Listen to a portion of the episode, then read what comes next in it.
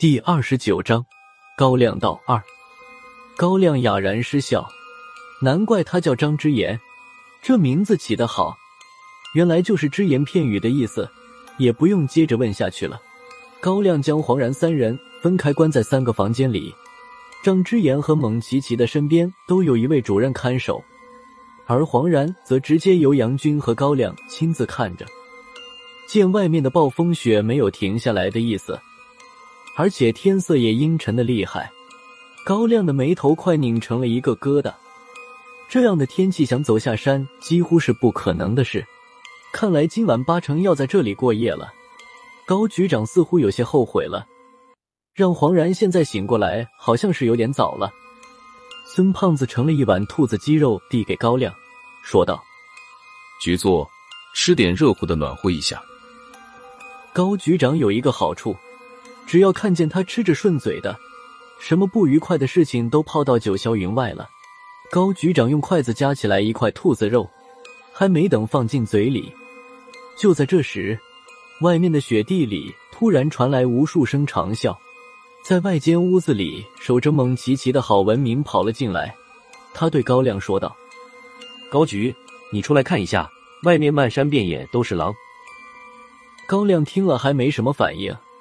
但是他身边的黄然听到有无数的狼到了附近时，忍不住浑身颤抖了一下。虽然很快就恢复了正常，但这个异常的动作还是没有逃过高胖子的眼睛。高亮看了他一眼，说道：“原来你怕狼啊！”说完，呵呵，还冷笑了一阵。高亮笑得早了，等他透过外屋的窗户看到外面的景象时。脸上的笑容立刻凝固了。外面的风雪还是刮得昏天黑地的。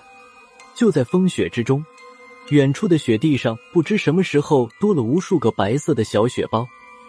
这些小雪包时不时的动几下，抖掉身上的积雪，露出里面闪着金光的眸子的榔头，以及一身灰白的皮毛。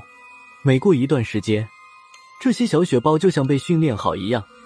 几乎同时从雪地里站起来，扬起榔头，对着天空一阵长啸。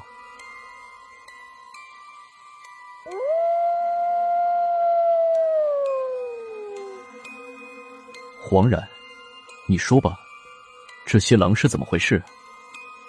高局长回头向里间屋的黄然问道。黄然摇摇头，一脸莫名其妙的说道：“狼怎么了？有什么问题吗？”说着，他也凑了过来，看了一眼窗外景象，说道：“这全都是狼吗？高局长，这里是旅游区，怎么会有这么多的狼？”高局长冷冷的看着黄然，突然嘴稍稍一咧，有点失态的笑了出来。高亮不再理会黄然，他回头对郝文明说道：“郝主任，你好像抓错人了，这个人不是我们要找的那个黄然。”同名同姓了，快点向这位先生道歉，然后把这位先生送出去。